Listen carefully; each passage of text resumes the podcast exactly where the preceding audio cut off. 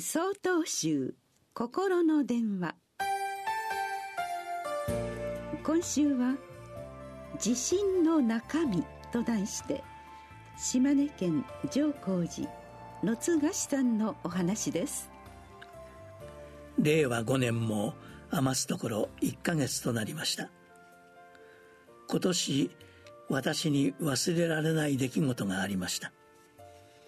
友人との会話の途中彼が笑いながらこんな言葉を投げかけてきたのです。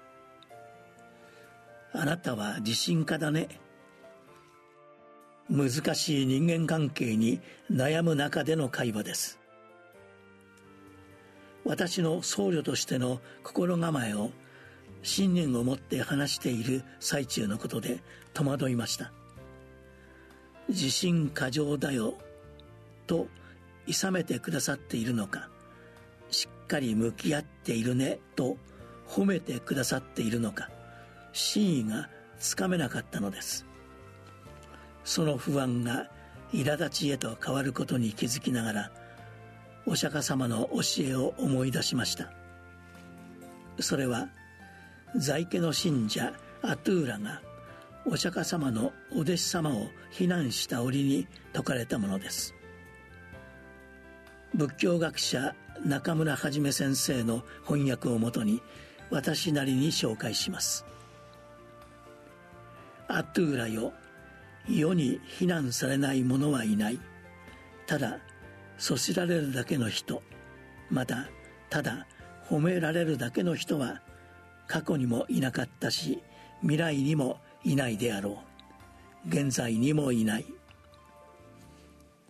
お釈迦様は続けて人としての在り方非難されたり褒められたりすることを超えた生き方を説かれます。身を慎み言葉を慎み心を慎むことが尊く。その人こそは称賛される。お釈迦様は慎むことをお説きになりました。慎むとは卑屈になることではありません。そうではなく慎むとは感謝することだと私はそう信じます。自信家で良いのです。人生という出会い前に進むためには自信が必要です。ただそれが独りよがりにならないために一つ一つの出会いに感謝の心を忘れないこと。それが本物の自信家だと言えるでしょう。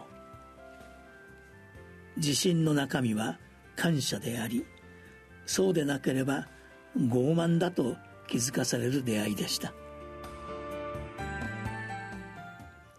11月21日よりお話が変わります。